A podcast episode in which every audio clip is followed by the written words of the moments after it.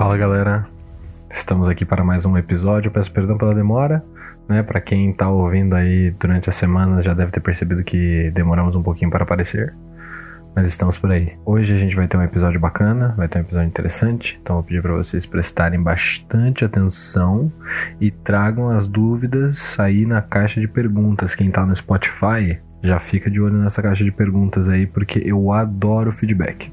Quem então quem puder mandar um feedback, por favor, fica à vontade aí. E é isso, família. Agradeço mais uma vez aí pela atenção e vamos para o episódio desta semana.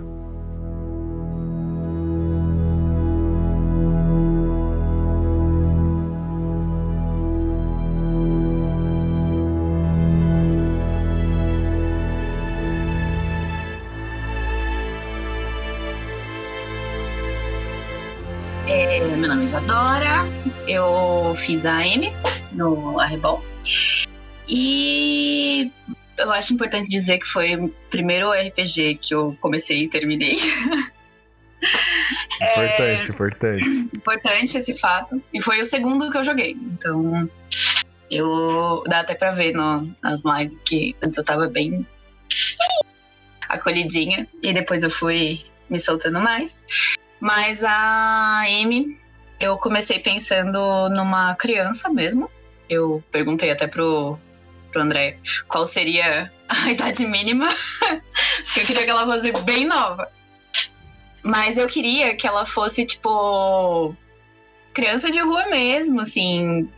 Mas ela teria uma inteligência muito avançada para a idade dela porque ela acabou tendo que se virar muito nova e cuidar da irmã dela. Então a responsabilidade que surgiu disso seria que ela seria esperta assim, e conseguiria sair das coisas facilmente, às vezes meio torto, mas conseguia sair.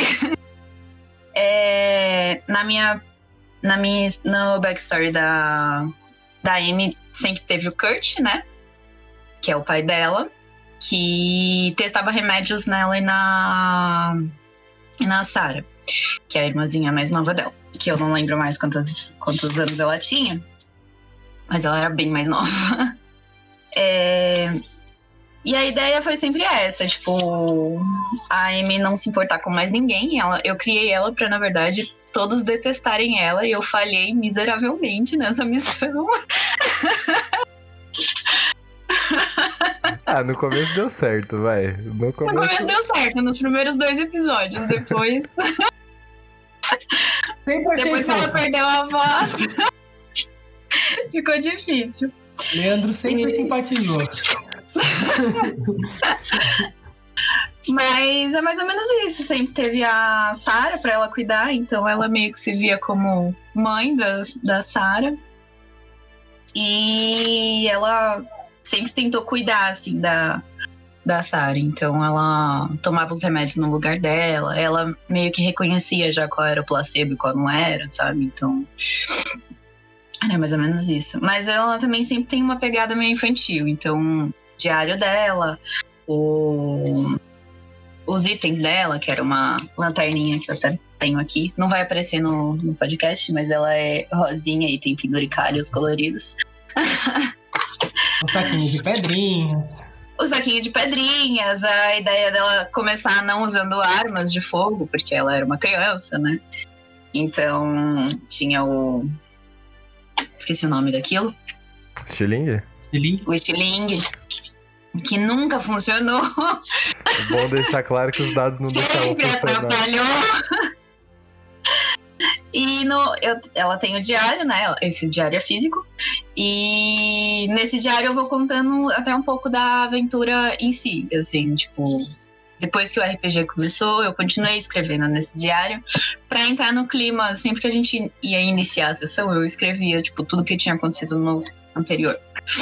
E daí tem várias partes anteriores também que eu deixei disponíveis para caso algum player durante as as jogadas, né? Durante as sessões, se algum player quisesse ler o diário da Amy. E tinham as páginas aqui, a gente já tinha combinado todo entre eu e o André. Mas infelizmente ninguém foi fuxiqueiro o suficiente para isso. Sim, Ah, lei diário de criança é desumano. isso é verdade. Tem uma parte aqui que eu tô falando mal da Eleanor. Bom saber, bom saber.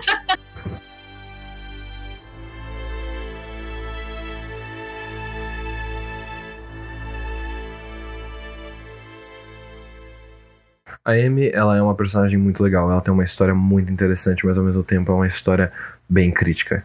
Porque ela é filha do Kurt Owen, que é basicamente o líder do culto do Togarini. E ela foi criada por ele. Ela passou a maior parte dos seus anos naquela casa. Até o dia que ela conseguiu fugir e decidiu morar na rua. Nesse período, o Kurt ficou caçando por ela. Ela encontrou o Kurt algumas vezes. Não. Eles, eles não conversaram, eles não trocaram olhares. Até porque a Amy tem 14 anos e ela tem um ímpeto muito forte. Os hormônios dela estão muito aflorados, ela é muito respondona, ela é muito brusca. É, pensando hoje, na época a gente não, não tinha pensado nisso. Mas pensando hoje, ela lembra muito a Ellie do The Last of Us, sabe? Que tá saindo agora, saiu o último episódio recentemente. Ela é muito parecida nesse aspecto. O que é fofo, o que é legal. Mas ao mesmo tempo mostra um trauma muito grande pelo qual essa menina passou. E que seria impossível não explorar, né? Pelo menos explorar narrativamente, eu quero dizer. A Amy passou muito tempo com a irmã dela, cuidando da irmã dela, para que elas pudessem ter forças para continuar. E pouco antes da Amy fugir, a Sarah foi levada embora de casa. E a Amy não sabia onde ela estava. E esse é um dos objetivos da Amy. O outro é descobrir por que, que o pai dela fez as coisas que ele fez com ela. E buscar vingança, independente do motivo. Porque no final das contas, tanto faz. No final das contas, o que o Kurt fez não é aquilo que um pai faria. E ela vai descobrir que o buraco é muito mais embaixo do que parece. É...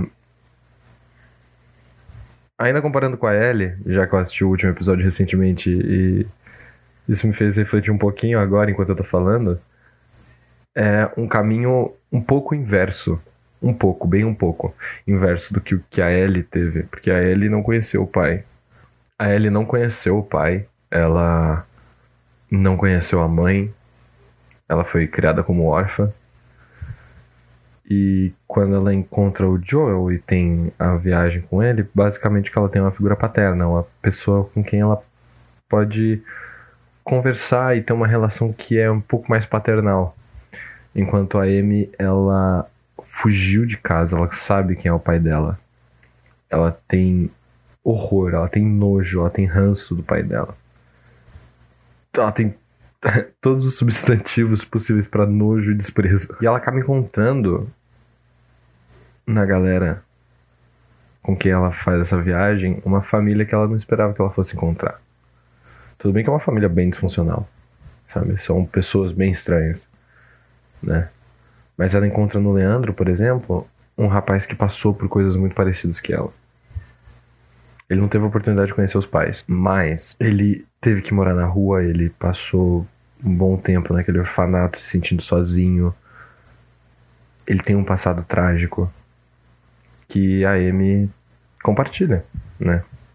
Eles compartilham de traumas parecidos. E por isso o Leandro acaba virando uma figura, não diria bem paternal, mas uma figura mais responsável, sabe? Alguém por quem a Amy tem um certo, uma certa admiração. E basicamente é uma história de alguém que encontrou uma família, né? Encontrou uma família enquanto pôde.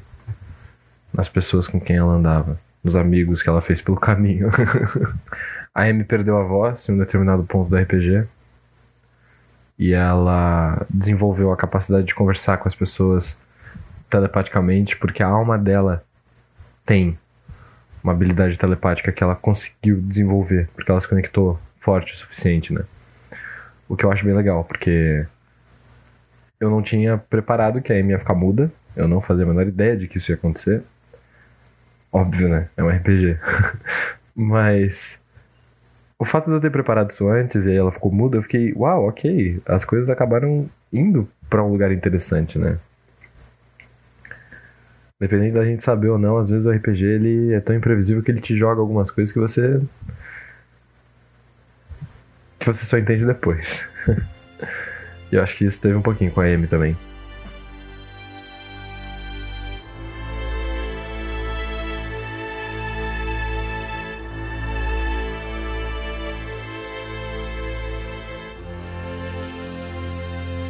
Os peões começam essa missão na rua, olhando para casa da Amy.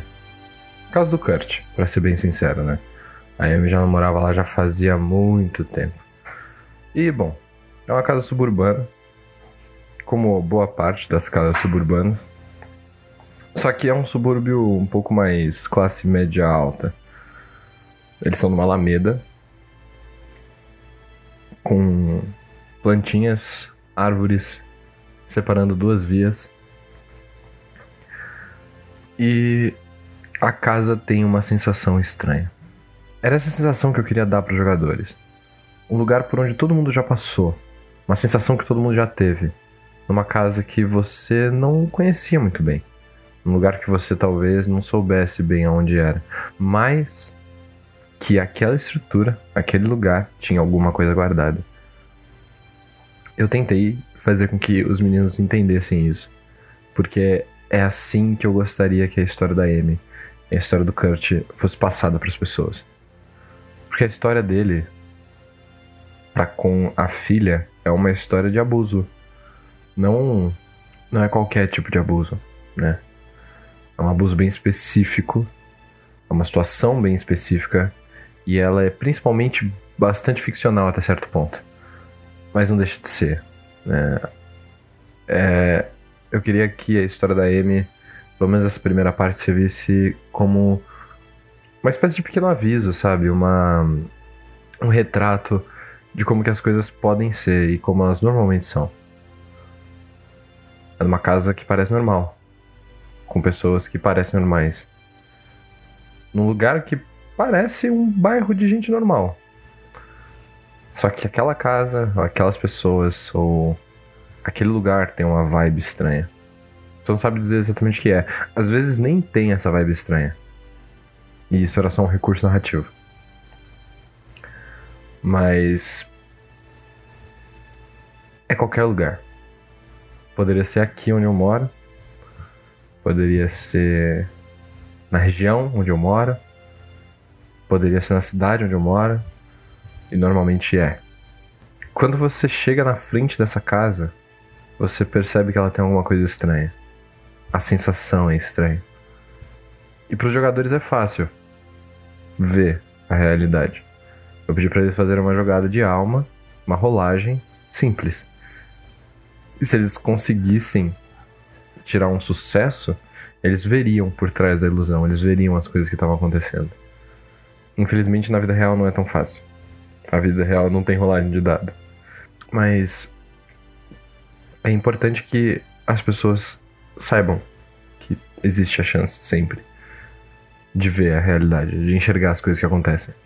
Bom, no caso dos meninos, eles falharam a rolagem. Eles não viram a verdade. Demoraram para descobrir a verdade. Porque a verdade, querendo ou não, ela vem à tona de vez em quando. E quando ela vem à tona, ela pega todo mundo de surpresa. Pega todo mundo de supetão. E a verdade dessa casa é que ela era toda ensanguentada. Todos os cômodos tinham pelo menos uma obra de arte. Feito com o corpo de alguém, algum paciente que o Kurt pegou. De alguém do orfanato, alguma criança que morava lá esperando alguém que fosse adotar ela. A falsa esperança de que ela sairia do sistema viva. E também tinha uma receita de fabricação de ilusão. Uma forma de você alterar a ilusão do demiurgo, pelo menos num lugar específico, por um certo período de tempo. Fazer com que isso seja mais difícil de ser enxergado. Pessoas que não têm uma conexão mais profunda com a alma não consigam ver. E o tomo do Togarini, que é basicamente o livro que inspira todas as ações do Kurt, do começo do RPG até aqui. Tudo isso tá no térreo, né? Todas essas coisas, esses objetos estão no térreo da casa. No segundo andar, seria possível ver a casa como a Amy via, com os quartos dela e da irmã, que pareciam quartinhos de dispensa de tão pequenos que eles eram. Um quarto enorme pro Kurt. E outras obras, entre aspas, entre muitas aspas, que o Kurt fez com pessoas que esse esquema do culto deu para ele experimentar. Não é uma casa típica. Pelo menos não do lado de dentro. Lado de fora, você olha e ela parece a sua típica casa do subúrbio. Sua típica casa de Itaquera. Da Guilhermina Esperança. Da Saúde, da Praça da Árvore. Tucuruvi, talvez Parada Inglesa. Lado de fora você consegue ver a casa como se ela fosse um lugar normal. Infelizmente o que acontece dentro dela não poderia ter outro adjetivo a não ser completamente anormal.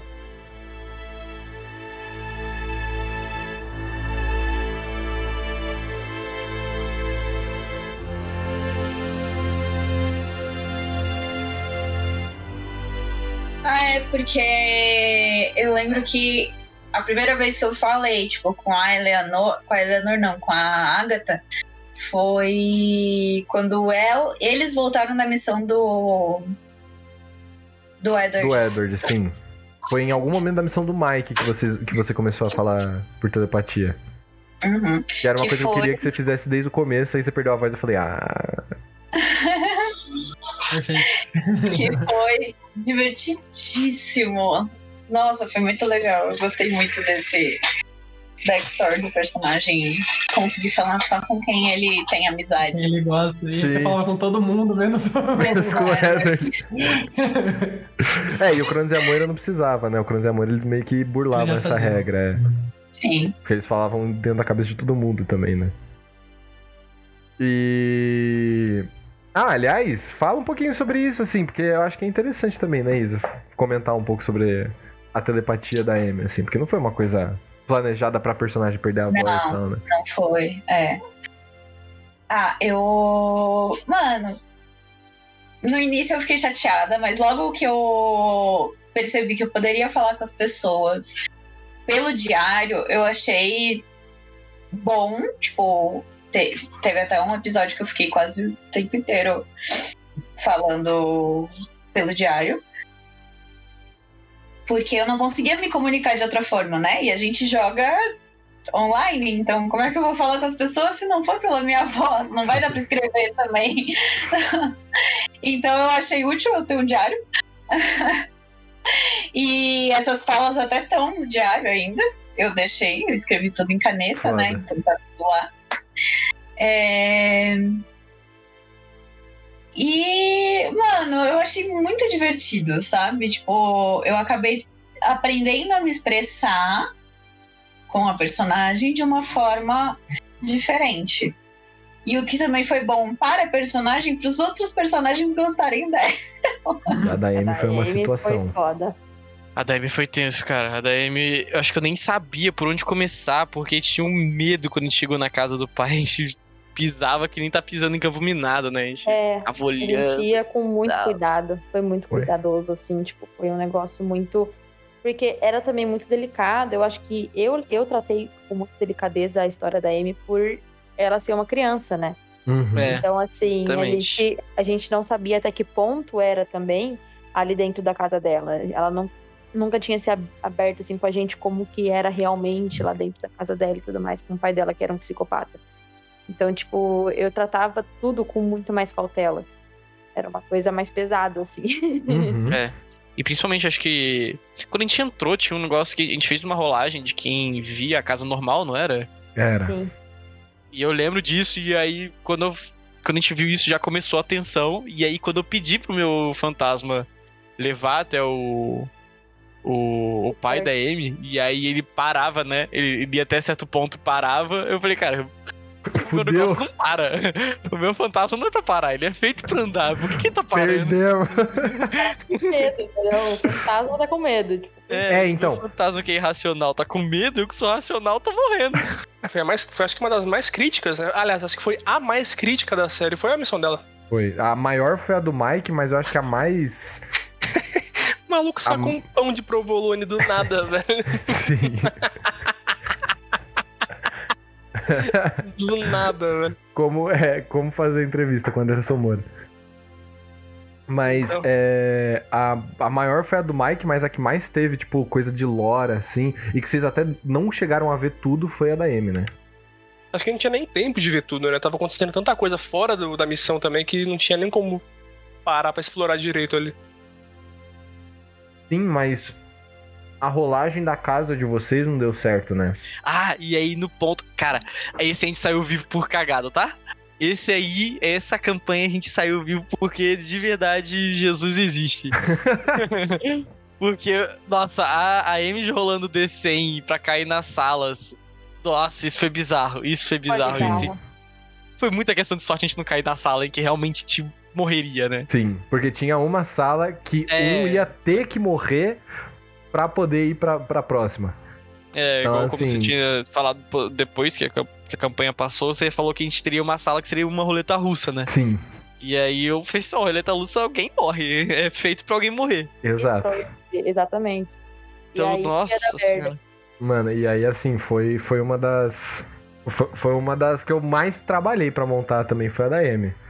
Sim, acho que Porque- seu pai também ajudou, que você tinha Foi, fazer foi, aquela meu pai fase. ajudou. Foi incrível, mano. Tentei com Ai, ele e falei, pai, mano, me ajuda aqui que eu preciso de umas armadilhas pros caras aqui, mano. Aí a gente montou junto e tal. Foi, nossa, foi foda esse episódio. Cara, aquela, aquela, aquela porta que a gente entrou que tinha aquele cara com a TV dentro da barriga.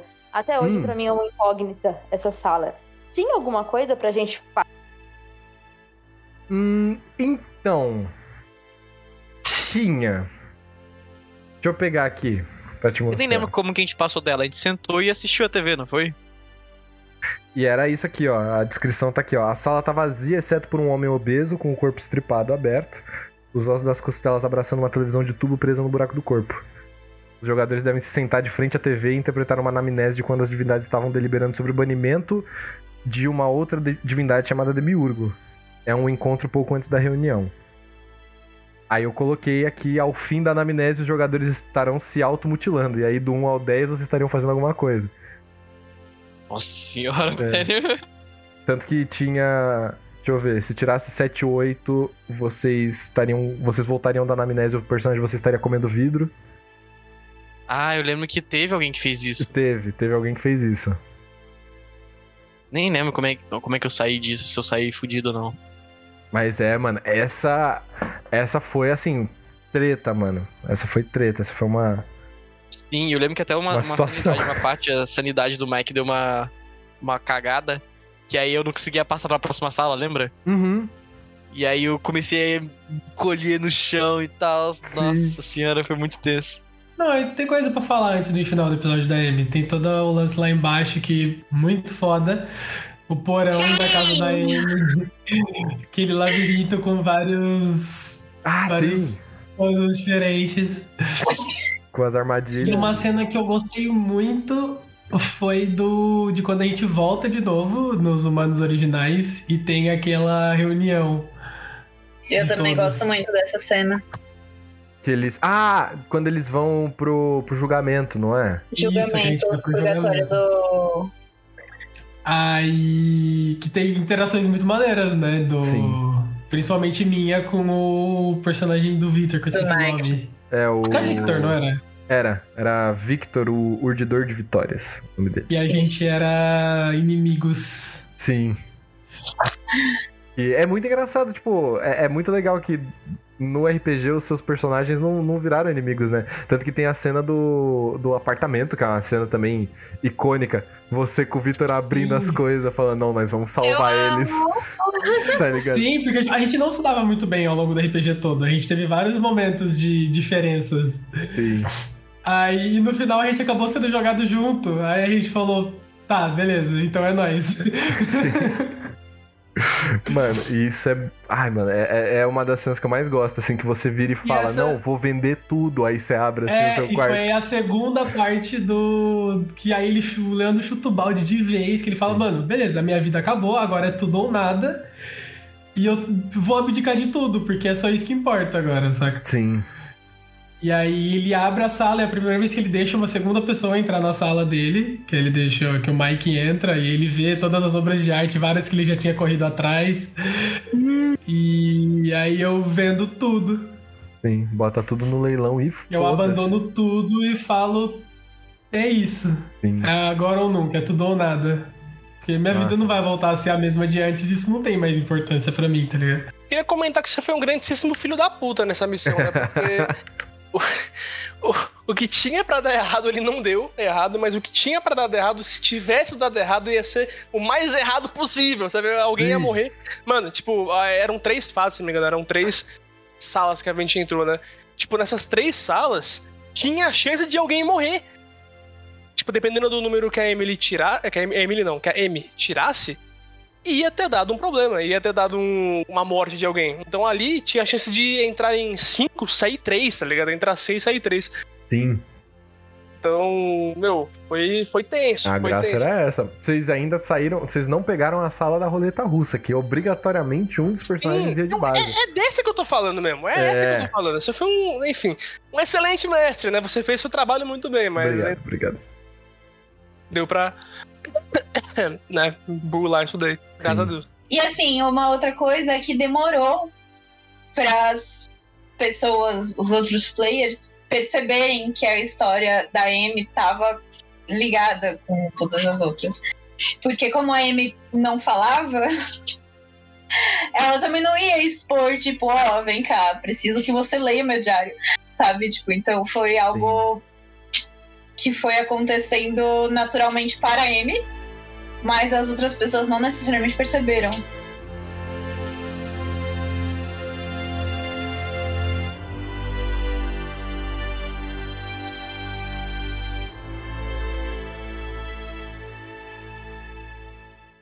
A casa dos Owen, ela é relativamente simples, como eu falei há algum tempo atrás. Mas eles têm um porão, que é uma coisa relativamente estranha para quem é do Brasil. Ter um porão em alguns lugares parece meio bizarro, ainda mais tipo na cidade de São Paulo assim. O porão era meio que o QG do Kurt. Era o que ele chamava de altar. Porque ele podia passar o tempo que ele quisesse lá fazendo coisas pro Togarini, trabalhando nas, entre aspas, obras de arte dele. O Kurt, como um bom vilão que se preze, já sabia de tudo que tinha acontecido. Ele não é bobo, né? O cara é velho, já é experiente. E é líder de um culto, né? Não dá pra você ser líder de culto e burro. Quer dizer, até dá, mas não é o caso do Kurt. E ele já sabia de tudo que tinha acontecido.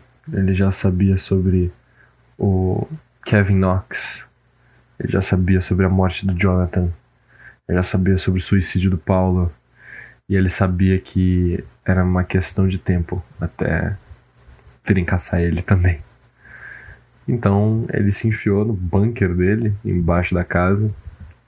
Usou a modelagem da ilusão para criar essas armadilhas para os meninos. E ele se preparou para fazer um sacrifício. Sacrifício que ele ia fazer, mas que ele gostaria de, pelo menos, levar algumas pessoas com ele. Porque é isso, né? Era esse o objetivo dele no final. Era sacrificar o máximo de pessoas possível para conseguir fazer com que o Togarini viesse mais forte. Principalmente sacrificar as pessoas próximas que estavam participando do ritual, querendo ou não, né?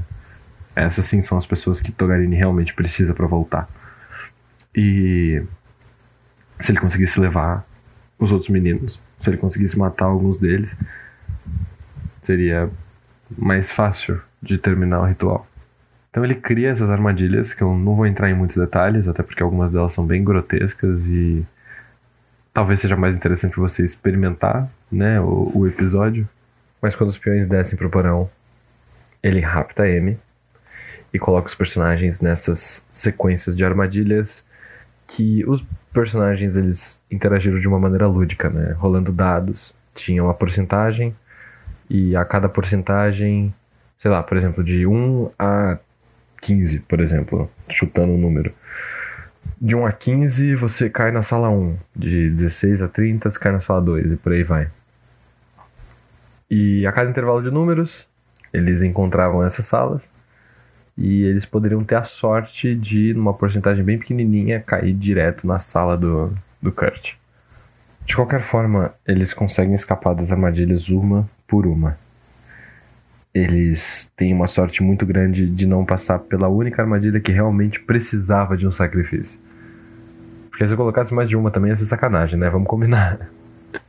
E eles conseguem derrotar o Kurt depois de uma luta muito longa e muito complicada dentro dessa ilusão que ele criou. Por causa ainda do rato do Edward, que ajudou muito o Kurt é morto. E a ilusão ela se dissipa. E eles descobrem que o porão nada mais era do que uma sala que parecia um necrotério, onde o Kurt guardava os corpos das pessoas que ele fazia experimentos, que ele criava as obras de arte dele. E ele tá lá deitado numa cama que parece uma cama de um necrotério. O Kurt criou toda uma situação para fazer com que os personagens morressem.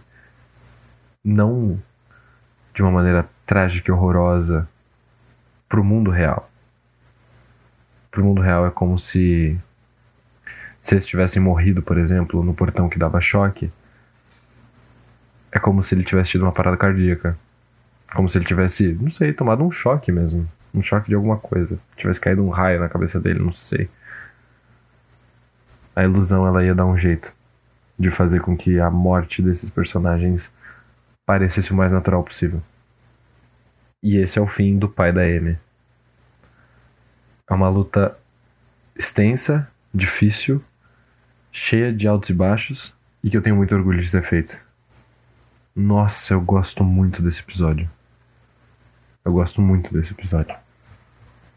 Como deu pra perceber, eu descrevi algumas coisas, né?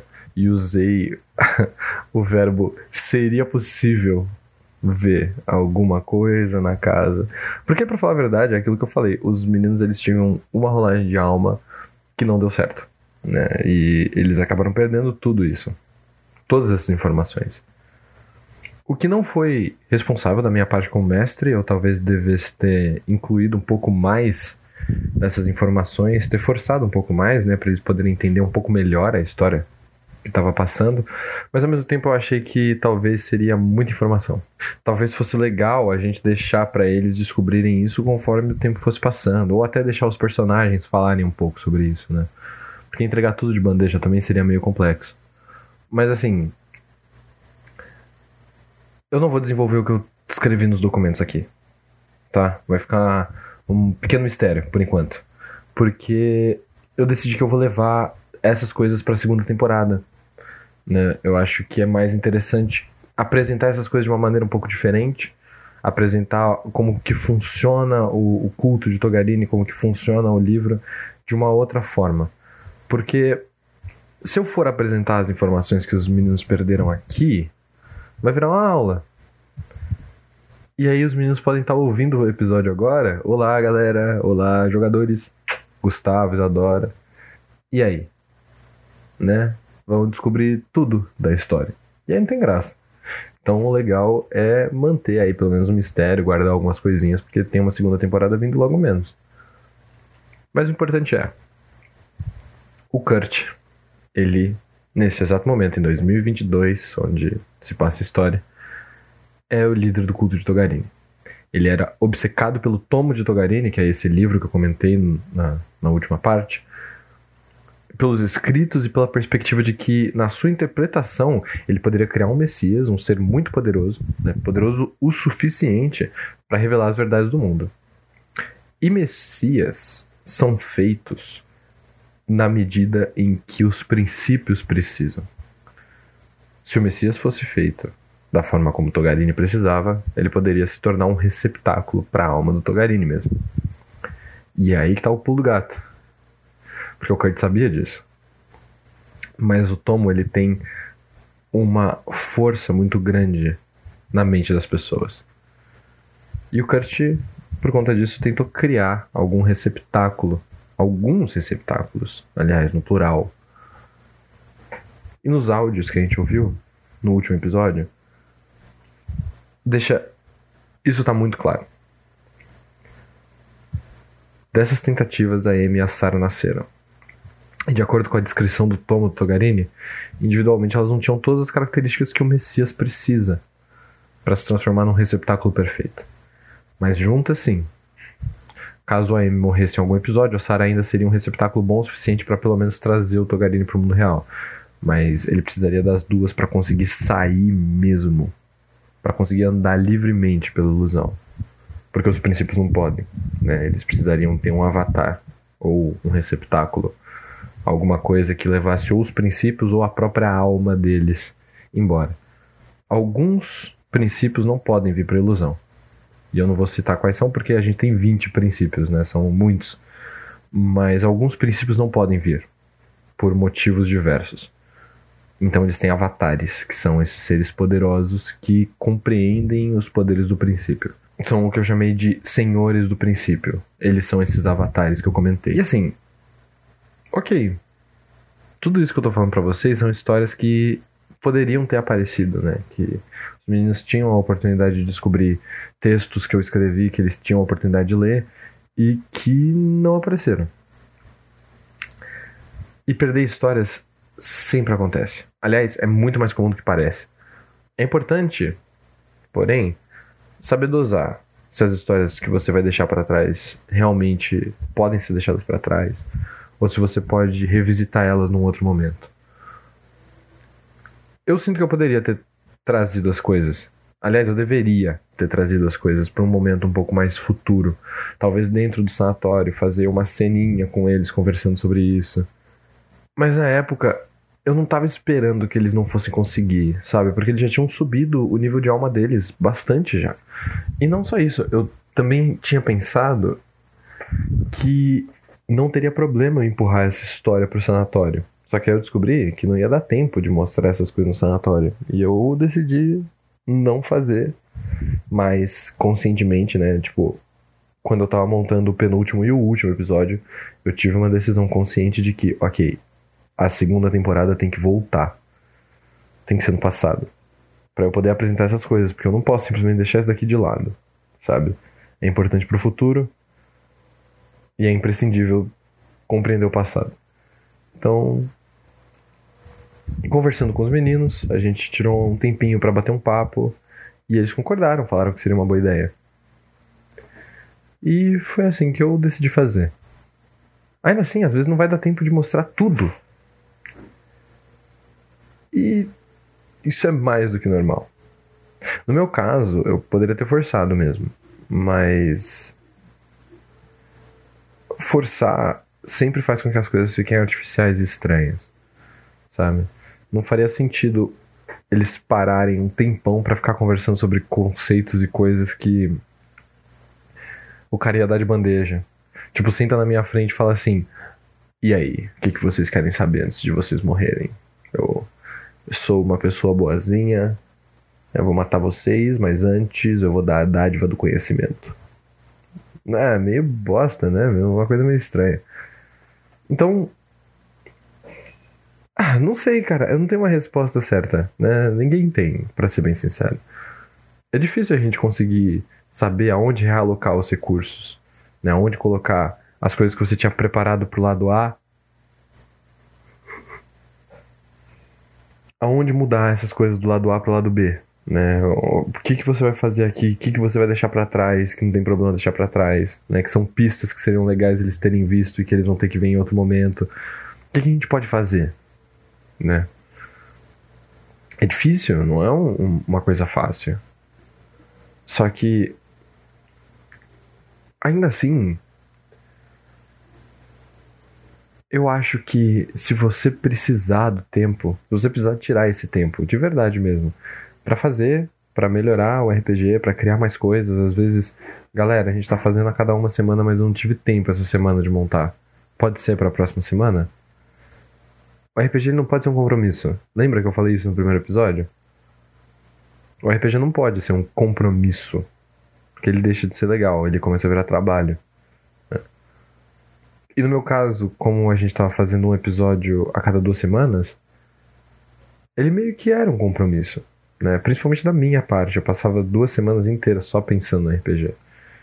E aí eu acabava não tendo tempo para fazer outras coisas. E conforme o RPG foi chegando no final, eu fui tendo muitas coisas para fazer. Minha agenda foi ficando muito cheia. Eu não estava esperando por aquilo. E talvez se a gente não tivesse transmitindo e não fosse pro público, eu talvez tivesse pedido uma terceira semana para ter tempo de terminar tudo, né, e conseguir remontar tudo que eu tinha montado para aquele episódio para poder realocar as informações. Mas não foi isso que eu fiz. E ainda assim eu fico feliz por ter ajeitado as informações ao máximo, o melhor que eu pude me propor. E o que eu não consegui incluir na primeira temporada, eu posso fazer uma segunda, né? Posso desenvolver tudo isso numa nova história, no mesmo universo, alguns anos antes. E pelo menos isso, né? Não ficar refém da, da sua própria história, nem do seu, do seu próprio calendário. É bom, né?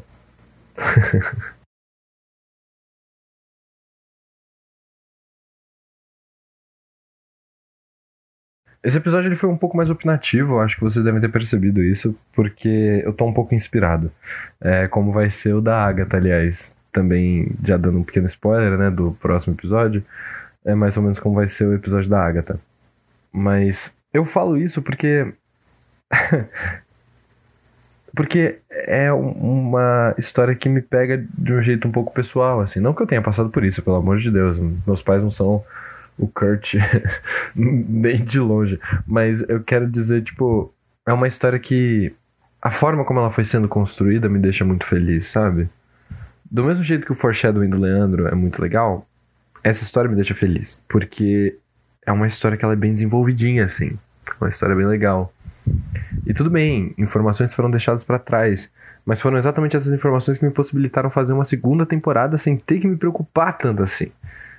Agora, Algo que me deixa muito feliz também é o fato de que foi a partir do Impureza, foi a partir desse RPG que eu entendi a importância de verdade de algo que me falavam que era sempre tenha jogadores de primeira viagem.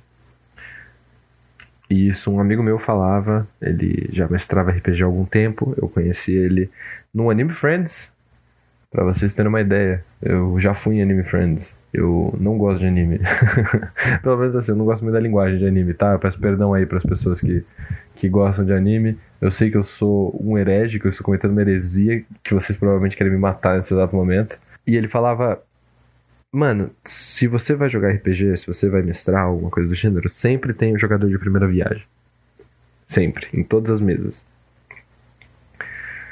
E eu ficava pensando, mano, mas é que é muito chato você ter gente nova. Né? Porra, é tão mais legal você jogar com gente que você já conhece e gente que já conhece o sistema e que não vai ficar se preocupando com isso. Você não precisa se preocupar em ensinar, sabe? Você só monta a ficha e vambora. E eu entendo esse pensamento, né? Pô, é muito mais fácil a gente não ter o trabalho, sabe? Pô, é muito mais cômodo a gente ter os nossos amigos lá que já jogam e que já tão suave, eles gostam de jogar já e não querem aprender coisas novas e tipo, tá tudo bem, a gente usa sempre o mesmo sistema, joga D&D e é isso. Mas aí eu comecei a pensar, mano, mestrar é uma coisa que é muito legal. Jogar RPG é uma coisa que é muito legal. Muda um pouco até as suas perspectivas às vezes, né? Sobre algumas coisas, porque é uma lição de empatia, você tá jogando com outras pessoas que têm ideias diferentes das suas. Você tem que simpatizar com alguns personagens que talvez naquele momento você tivesse um preconceito. Mas que conforme a história vai passando, você vai entendendo quais são aqueles problemas daqueles personagens. E aí você, na sua vida real, começa a entender um pouco mais as coisas. Além de ser legal você participar de uma história que ela é grande e que ela é complexa. E é aí que eu fico me perguntando, será que a gente deveria mesmo só se manter com pessoas que já jogaram? Porque a Isadora nunca tinha jogado um RPG do começo ao fim antes. Ela já tinha experimentado, mas ela nunca tinha jogado de verdade, assim. Imagina só, há um tempo atrás eu ficaria meio assim de chamar gente que nunca jogou RPG. Porque eu ficar, porra, as pessoas não conhecem nada, que não sei o quê. Mas até aí eu já fui uma dessas pessoas que nu- nunca tinha jogado RPG. Eu já fui uma dessas pessoas que não sabia nada do que era um, um dado de 20 lados, sabe? Eu não, não, não conhecia nada, de nada, de nada, de nada, de nada, de nada, de nada de seu madruga. Sabe? E as pessoas foram lá, me explicaram, me trouxeram novas informações, me deram essa experiência, que é uma experiência que eu sinto que mudou minha vida em muitas formas diferentes. Sabe? E por que não proporcionar isso para as outras pessoas? Por que que RPG tem que ser uma coisa fechada para um grupinho? Sabe? Para pessoas que são os amiguinhos lá que sempre jogam, que só conversam sobre isso. Por quê, mano? Por que não trazer gente nova? Eu me faço essas perguntas porque foi o que eu fiz, né? Com a Isa. A Isa nunca tinha jogado, que nem eu comentei. E como que a gente trata uma pessoa que nunca jogou RPG? Como que a gente inclui ela na mesa?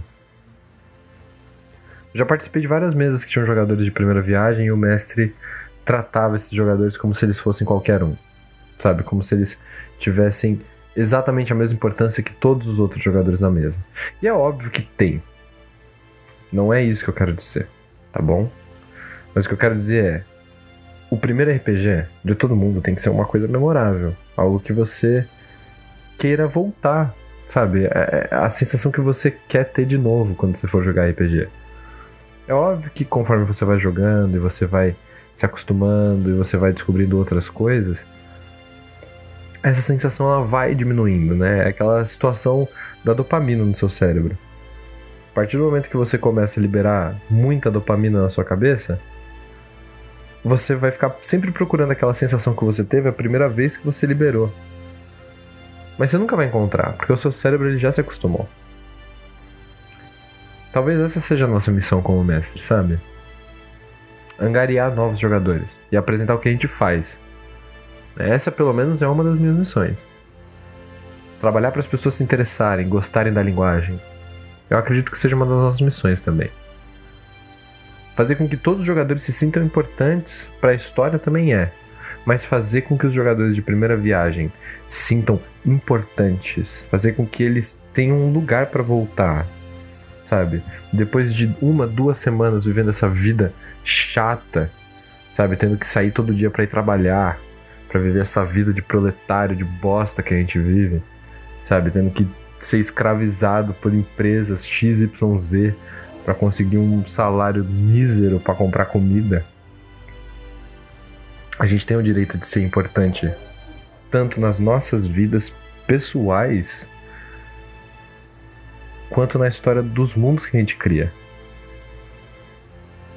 Eu acho que é essa experiência que a gente pode dar para essas pessoas, de criar um personagem que elas vão poder encarnar, que elas vão poder incorporar e que é importante pro universo inteiro. Que tudo bem que é fictício, mas que dá para essas pessoas uma sensação de pertencimento. De que a gente pertence a algum lugar, de que a gente tá junto, de que a gente pode criar histórias em conjunto, que essas, essas histórias podem ser legais, que essas experiências podem ser muito boas. Talvez até instigar essas pessoas a criar o próprio mundo delas e trazer outras pessoas para aprender a jogar dentro desse mundo, aprender a experimentar até a experiência de viver nesse mundo. Nosso trabalho como mestre é um trabalho muito responsável. A gente tem que entender o peso da responsabilidade, né? Porque. Porque a gente dá a oportunidade das pessoas serem aquilo que elas querem ser e talvez nunca puderam ser. A gente dá a oportunidade dessas pessoas fazerem coisas que elas adorariam fazer e elas nunca puderam. Dá sensações e experiências que essas pessoas sempre quiseram sentir e nunca puderam. É uma sensação que o teatro dá quando eu entro para fazer teatro. Quando eu entro para fazer uma cena. Só que o RPG, eu não tenho uma amarra de um texto. Eu tenho um universo que a gente criou para trabalhar juntos. É um trabalho criativo num outro lugar. Sabe? Ele é um trabalho de uma satisfação pessoal mesmo, de contar uma história que seja legal pra gente que tá jogando, né? E quando a gente transmite isso, é para as pessoas que estão assistindo também poderem se divertir com a história que diverte a gente.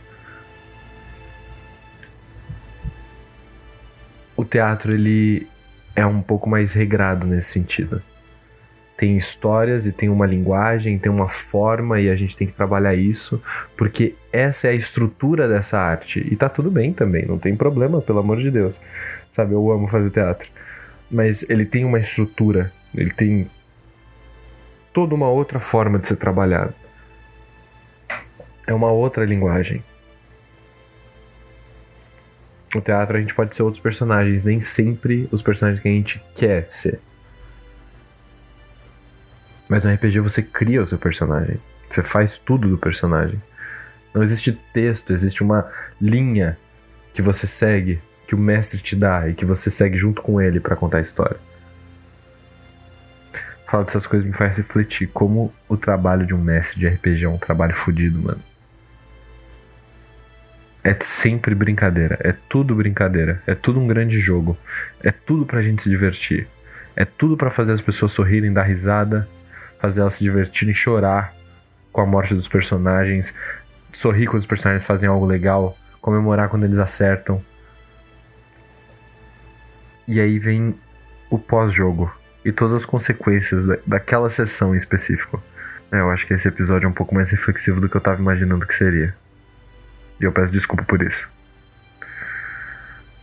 Mas me orgulha muito ver que a Isadora, por exemplo, hoje adora RPG, apresenta RPG para os alunos dela, que ela fala sobre isso e que ela quer apresentar para outras pessoas, sabe? Que a Elisa, quando a gente conversa, por exemplo, ela comenta sobre como o RPG fez ela se sentir bem, mudou um pouco a vida dela, sabe? Fez com que a vida dela fosse menos pesada, fosse menos complicada, que ela pudesse ver e pensar em coisas novas que ela nunca tinha pensado, conceitos que ela nunca tinha imaginado. Meu, isso dá um puta no orgulho, velho. Sabe, como que as pessoas não conhecem a linguagem do RPG ainda? O que, que você tá esperando para montar o seu, velho? Fala aí, Elisa.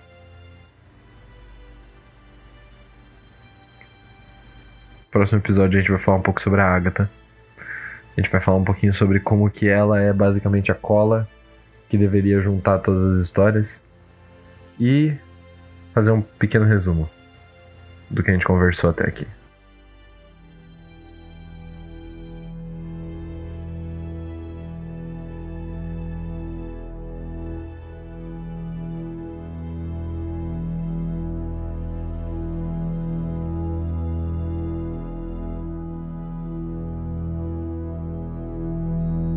Destrinchando Impuro é um podcast que eu tô criando aí. Eu, André Somora, no caso, que sou a mesma pessoa que escreve o roteiro, que apresenta o podcast e que edita o podcast e que faz as artes do podcast, pelo menos do Destrinchando, né? E as vozes que você ouviu e que você vai ouvir durante todos esses episódios são a minha voz deliciosa, a voz da Amanda de Gasperi, que fez a Eleanor Salazar, Vitor Henrique, que fez o Mike Voorhees, Gustavo Sobral, que fez o Leandro Salvatore, Cláudio Nogueira, que fez o Edward Sanctum, Isadora Santana, que fez a Amy Owen. A gente vai discutir um pouquinho sobre o personagem da Elisa Zavagli, a Agatha, que foi convidada para dar o depoimento dela do podcast, mas ela ainda não retornou, então talvez vocês não ouçam a voz dela por enquanto. Mas se ela descobrir que esse podcast existe e quiser dar a entrevista, ela tá mais que convidada e eu posso fazer um episódio a mais para colocar a entrevista dela. E a gente vai falar também sobre o personagem do Luiz Barros, o Elliot Salander, que por motivos anteriores a esse podcast, durante o RPG, pediu para ser desligado mesmo do projeto, mas que tá mais do que convidado. Se ele quiser, ele pode vir aqui também dar a opinião dele e vai ter um episódio só para ele se ele quiser. Mas no mais, eu quero agradecer a todos vocês que ouviram, a todos vocês que jogaram também e queria dizer que eu tenho muito orgulho desse projeto. Fico muito feliz e gostaria de ver vocês aqui nesse mesmo bate-horário, nesse mesmo bate-canal na próxima sexta-feira para ouvir o próximo episódio de Destrinchando o Impuro. Beleza? Valeu, família. Obrigado mais uma vez e até semana que vem. Beijão.